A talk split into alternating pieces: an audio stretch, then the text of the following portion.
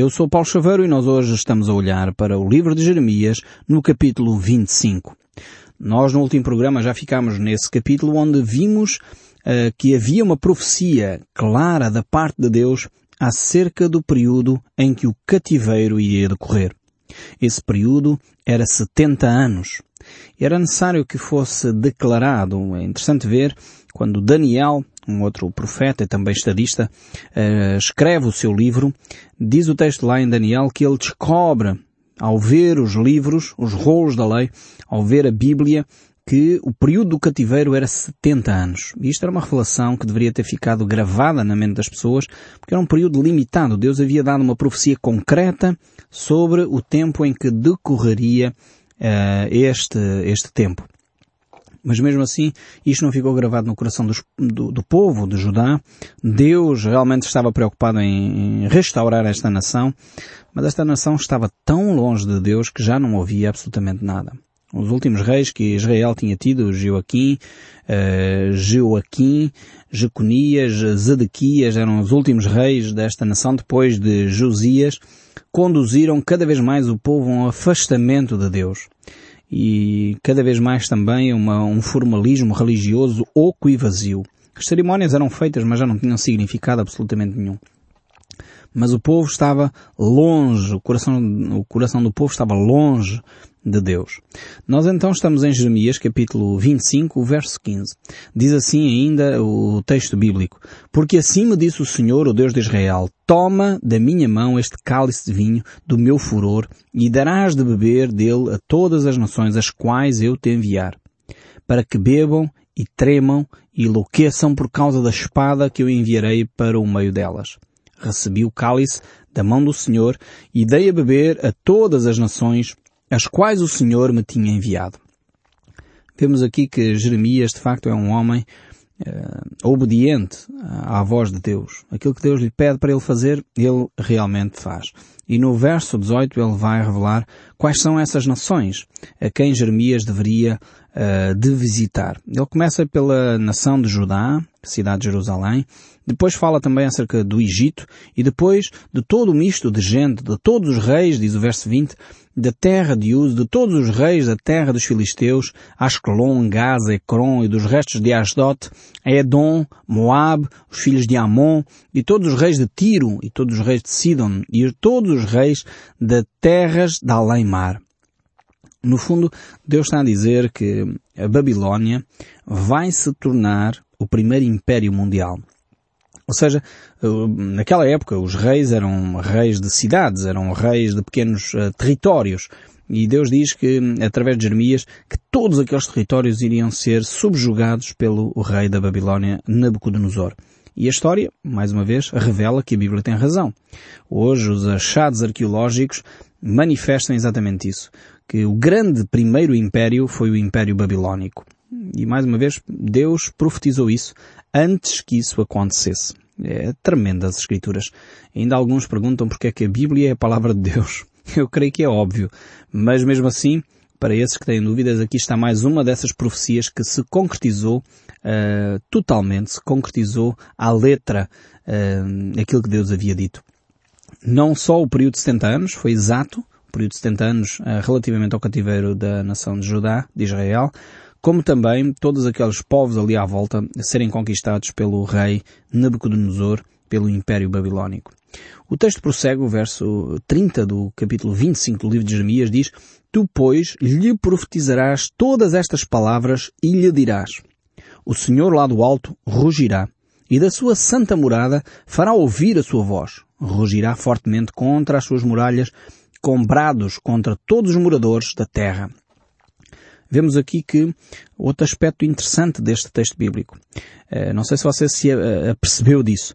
Este texto bíblico aqui eh, refere o seguinte, é que Deus não está confinado à nação de Israel. Não sei se apercebeu nestas linhas eh, deste aspecto. É que Deus não é único, exclusivo do povo de Israel. Não, Deus está preocupado com as outras nações ao redor. Deus está preocupado com os outros seres humanos. Algumas pessoas ao lerem a Bíblia olham para o Velho Testamento e dizem, ok, Deus ficou ali na nação de Israel. Não, não é verdade. Deus é um Deus universal. É um Deus que é para todos. Para brancos e negros, para amarelos e vermelhos. É um Deus que é para todas as culturas, a europeia, a asiática, a africana ou americana. Deus é um Deus para todos os povos. E mais uma vez aqui neste texto nós vemos exatamente isso. Deus não só olha para a nação de Israel, é verdade que Deus fala muito através desta nação, esperava Deus, podemos dizer assim, entre aspas ou sem aspas, que Deus esperava que a nação de Israel fizesse o seu papel de ser um luzeiro, ser uma luz para as nações, ser um meio pelo qual os outros povos chegariam a um conhecimento mais profundo de Deus, infelizmente Israel não foi. Esse papel foi transferido hoje para a Igreja.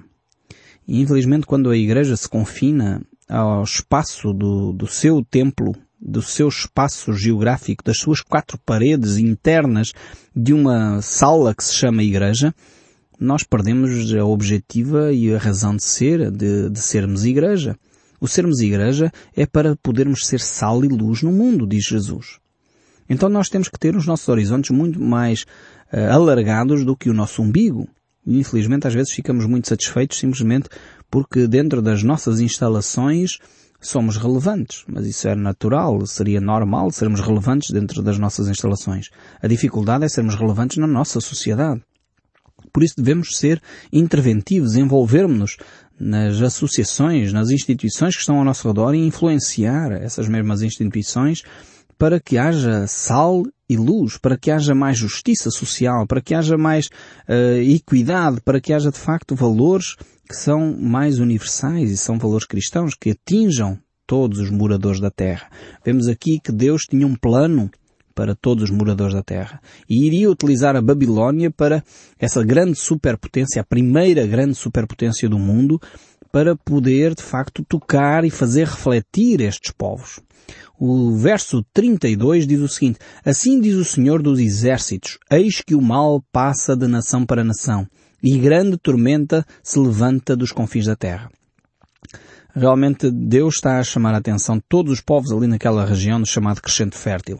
Temos a consciência perfeita, mais uma vez a história e a arqueologia confirmam os relatos bíblicos de que a civilização se desenvolve naquele chamado crescente fértil, ali naquela zona do Médio Oriente. E a Bíblia uh, tem a sua, sua ação exatamente nesse chamado crescente fértil. Uh, eu acho fantástico uh, como a ciência, mesmo dizendo ser uma ciência que não acredita em Deus, mesmo dizendo que Deus não criou nada, mesmo dizendo que Deus não existe, as evidências arqueológicas, as evidências científicas provam exatamente o contrário. Às vezes é só porque não queremos ver Deus nas páginas da história. É porque não queremos ver Deus na presença das descobertas científicas. Porque se fôssemos realmente pessoas com um bocadinho mais de humildade, provavelmente seríamos muito mais, eh, estaríamos muito mais à frente nas nossas descobertas. Porque se percebêssemos que por detrás das coisas existe um ser inteligente, um ser pensante, um ser que se chama Deus, que intervém na história, então de facto nós seres humanos teríamos provavelmente evoluído muito mais do que evoluímos até aqui. Mas uh, este texto bíblico aqui só, só nos refere que Deus está envolvido no processo histórico. Deus não está ausente da história. A nação babilónica que se torna um império tem, uh, tem a presença de Deus aí nesses aspectos. Não quer dizer com isto que Deus está a validar ou a aprovar a chacina uh, que a Babilónia cometeu. Não é isso que o texto bíblico está a dizer. Deus está a dizer que utilizou esse, esse povo para fazer o seu povo refletir, para fazer a nação de Israel refletir. E às vezes Deus utiliza até pessoas que são uh, contrárias a Deus, pessoas até que se dizem ateus, pessoas até que se dizem uh, que são agnósticos ou que se dizem outra coisa qualquer, utiliza essas pessoas para fazer os cristãos refletir. Eu lembro perfeitamente, enquanto estava no escritório onde eu trabalhei há alguns anos, uh, e ali tentava anunciar a minha fé, ali tentava ensinar o pouco que conhecia da Bíblia àqueles colegas de trabalho, e a certa altura eles começavam a reconhecer isso. Mas quando eu falhava, eram aqueles que diziam que nem crentes eram, que nem cristãos eram, que não eram nada, diziam, então mas ó, oh, chaveiro, então tu dizes que Deus faz assim, Deus faz assado e agora tu estás a fazer isso. Um cristão não faz isso. Então Deus utilizava aquelas pessoas que se diziam ateus, se diziam agnósticos, que se diziam não praticantes, uh, para me corrigir a mim, que supostamente conhecia a Bíblia, que supostamente uh, entendia das coisas de Deus. E Deus faz isso continuamente. Ainda hoje Deus faz isso. Utiliza pessoas que não o conhecem para corrigir aqueles que são os seus filhos. E foi o que Deus fez aqui com Nabucodonosor, mas é interessante que depois Deus quis se revelar a Nabucodonosor, no final da vida dele, Nabucodonosor reconheceu quem Deus é. Isto, o trabalho fantástico através desse jovem uh, Daniel, e, e, aqui tem que ser mais uma vez ressaltado o papel dos jovens na divulgação da fé. Daniel, um exemplo vivo uh, de um servo de Deus que se tornou uh, um dos ministros mais importantes, o primeiro-ministro, podemos usar assim, uh, do Império Babilónico, e ele tornou-se de facto um, um ícone uh, da vida espiritual e levou Nabucodonosor a reconhecer quem Deus é. E quando lá chegarmos, certamente iremos tirar também muitas lições para nós quando chegarmos ao livro de Daniel. Mas voltando aqui a Jeremias, capítulo 26, estamos no verso 2, diz assim, Assim diz o Senhor, põe-te no átrio da casa do Senhor e diz a todas as cidades de Judá que vêm adorar a casa do Senhor todas as palavras que eu te mandar que lhes digas. Não omitas nenhuma palavra sequer. Vemos aqui mais uma vez uh, Deus uh, intervir na vida de Jeremias. Esta mensagem aqui está relacionada com o reino de Zedequias. É as palavras últimas que Deus vai dizer ainda a este povo. E isto mais uma vez revela a preocupação de Deus para com o povo de Judá. Se Deus já não quisesse saber do povo de Judá, Deus simplesmente uh, silenciava. Deus não havia necessidade de ele continuar a falar. Deus já tinha decretado o que deveria ser decretado, o povo já tinha tido as oportunidades para se arrepender e Deus podia dizer, bem, pronto, acabou, eu vou então simplesmente levar o povo para o cativeiro. Mas não. Deus ama profundamente este povo. E Deus diz a Jeremias, não podes omitir nada daquilo que eu quero transmitir a esta nação. Não pode esconder aquilo que eu tenho para lhe dizer. São coisas que muitas vezes são duras, mas mesmo assim são necessárias ser ditas. E diz o verso 3, bem pode ser que ouçam e se converta, cada um do seu mau caminho, então me arrependerei do mal que intento fazer-lhes por causa da maldade das suas ações. Vejam como Deus é um Deus bondoso. É um Deus que está à procura de oportunidades para abençoar. É por isso que às vezes eu não consigo, desculpem a minha sinceridade mais uma vez, mas eu às vezes não consigo perceber as pessoas que acham que Deus é um Deus maldoso, um Deus que está à procura de oportunidades para maltratar o seu povo. De forma alguma. Deus manifesta aqui mais uma vez, Ele anseia que o povo se arrependa. Que o povo diga, eu errei nesta área, não devia ter adorado imagens, não deveria ter mentido, não deveria ter corrompido, não deveria ter falseado, não deveria ter mentido. Enfim, tantas coisas que infelizmente nós fazemos que desonram o nome de Deus. E Deus diz, eu estou a dar mais uma oportunidade à espera que o povo se arrependa. À espera que eles se voltem para mim. E este é o coração de um Deus amoroso.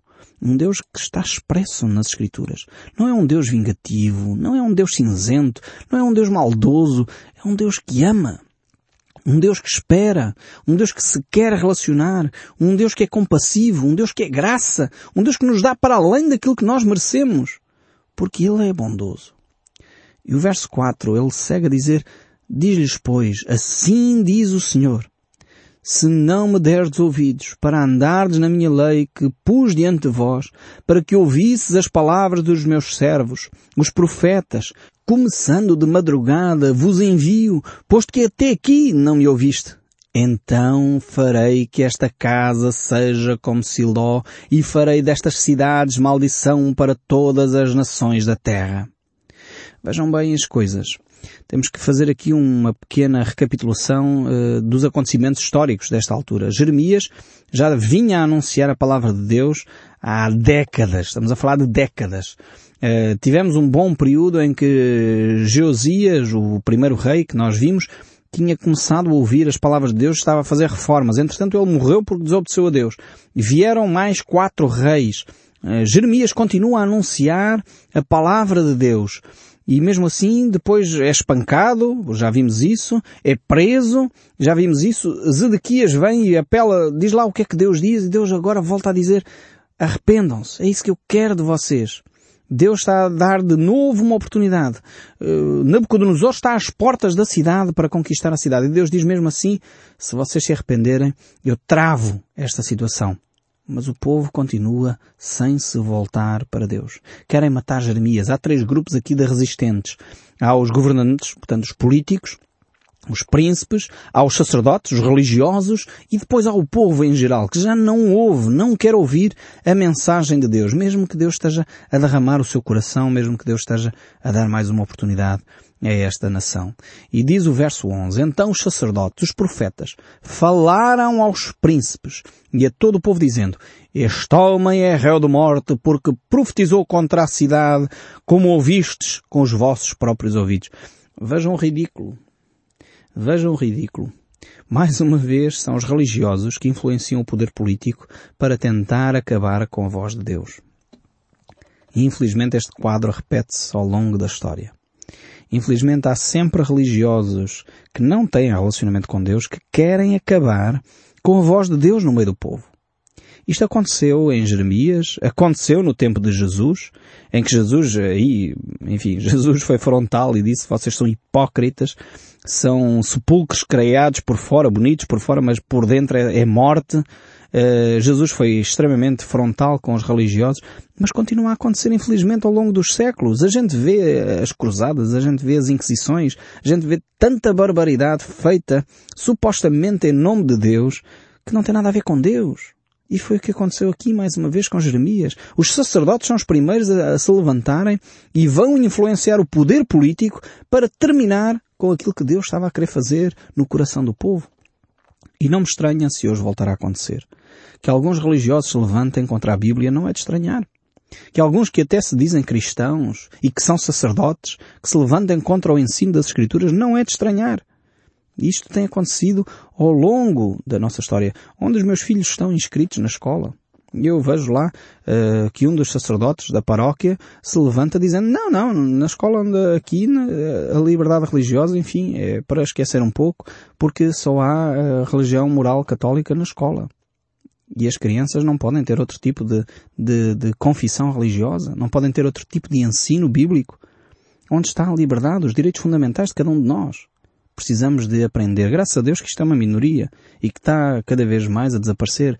Há de facto uh, líderes hoje religiosos que percebem que temos de voltar às escrituras, que basta de formalismos e de tradições e de monopólios uh, de jogos e de lobbies político-religiosos que vão influenciando negativamente a nossa nação. Isto já acontecia no tempo de Jeremias. E as pessoas, apesar de mais uma oportunidade que Deus estava a dar à nação de Judá, mais uma vez, os primeiros a crer que essa oportunidade seja perdida são os religiosos. Então cabe-nos a nós, povo, tomar a decisão. Ouvir a voz de Deus e tomar a decisão certa. Não ficarmos influenciados desta forma. Eh, temos de ouvir com ouvidos de ouvir. Jesus dizia isto. Quem tem ouvidos para ouvir, ouça. Eu sei que é complicado para muitos de nós. Vivemos uma tradição tremenda e depois descobrimos que essas tradições que nos foram ensinadas, muitas delas não estão certas. Muitas delas, graças a Deus, estão e devemos preservá-las e guardá-las e promovê-las, mas muitas delas não estão certas. E as que não estão certas, diz as Escrituras, temos que abandonar. Porque aquele que não abandona o seu pecado, aquele que não confessa e não deixa, não prospera. Eu estou a citar o livro de Provérbios ao contrário, não sei se repararam. Porque o que a Bíblia diz é aquele que confessa e deixa alcança misericórdia. Prosperará. Mas eu só estou a pôr no sentido contrário, no negativo, para nós percebermos as implicações que é de mantermos pecados culturais, pecados religiosos, que muitas vezes não nos levam a lado nenhum. Este era o estado espiritual da nação de Judá. Eu, a, a, minha oração, o meu desejo sincero, vocês sabem que eu convosco abro o meu coração. Uh, o meu desejo sincero é que, de facto, o nosso povo se possa voltar entusiasticamente para Deus. Possa voltar àquilo que é os rudimentos da fé cristã. Voltar à Bíblia. E eu estou a falar para católicos, evangélicos, protestantes, todos aqueles que se dizem cristãos, que dizem sinceramente que amam a Cristo, que amam a Deus. Eu digo a esses, voltem às Escrituras. Porque é aquilo que a Bíblia diz para nós fazermos. Ouçam a minha voz, disse Deus, acabou de dizer a Jeremias. Não deixes de anunciar. E se nós voltarmos às Escrituras, vamos descobrir quem Deus é. E vamos descobrir a mensagem que Deus tem para nós hoje. E nós hoje precisamos de nos arrepender. Precisamos de voltar à Bíblia. Deixar de ouvir este tipo de sacerdotes que influencia o poder político para travar o ensino da palavra de Deus. Basta. Temos que dizer um basta. E então o texto bíblico, vamos voltar aqui ao nosso texto bíblico, temos ainda muitas lições para tirar. E diz o verso 12, falou Jeremias a todos os príncipes e a todo o povo dizendo, o Senhor me enviou a profetizar contra esta casa e contra esta cidade todas as palavras que ouvistes. Agora, pois, emendai os vossos caminhos e as vossas ações, e ouvi a voz do Senhor vosso Deus, então se arrependerá o Senhor do mal que falou contra vós outros. Vejam, até aqui Nabucodonosor está ali com o exército à porta e Deus está a dizer se vocês se arrependerem, não vai acontecer o que tinha declarado. Porque eu sou um Deus de misericórdia. E o texto prossegue, sabei, porém, com certeza, que se me matardes a mim, trareis sangue inocente sobre vós, sobre esta cidade e sobre os seus moradores, porque na verdade o Senhor me enviou a vós outros para me ouvirdes dizer-vos estas palavras. Então disseram os príncipes de todo o povo e aos sacerdotes e aos profetas, este homem não é réu de morte, porque em nome do Senhor, nosso Deus, nos falou. Até isto eles reconhecem. Eles reconhecem que Jeremias falava em nome de Deus, mas não queriam seguir as orientações que Deus tinha dado. E de facto é, é importante nós conhecermos quem Deus é.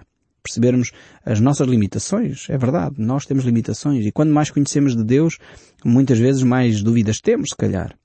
Mas talvez não temos dúvidas sobre o caráter de Deus. Como eu já disse aqui, há caminhos que eu não percebo caminhos que Deus escolhe fazer que eu não entendo. Eu tenho que confessar, eu sou limitado, eu sou finito, Deus é infinito, é ilimitado, é todo poderoso, eu não percebo um Deus assim.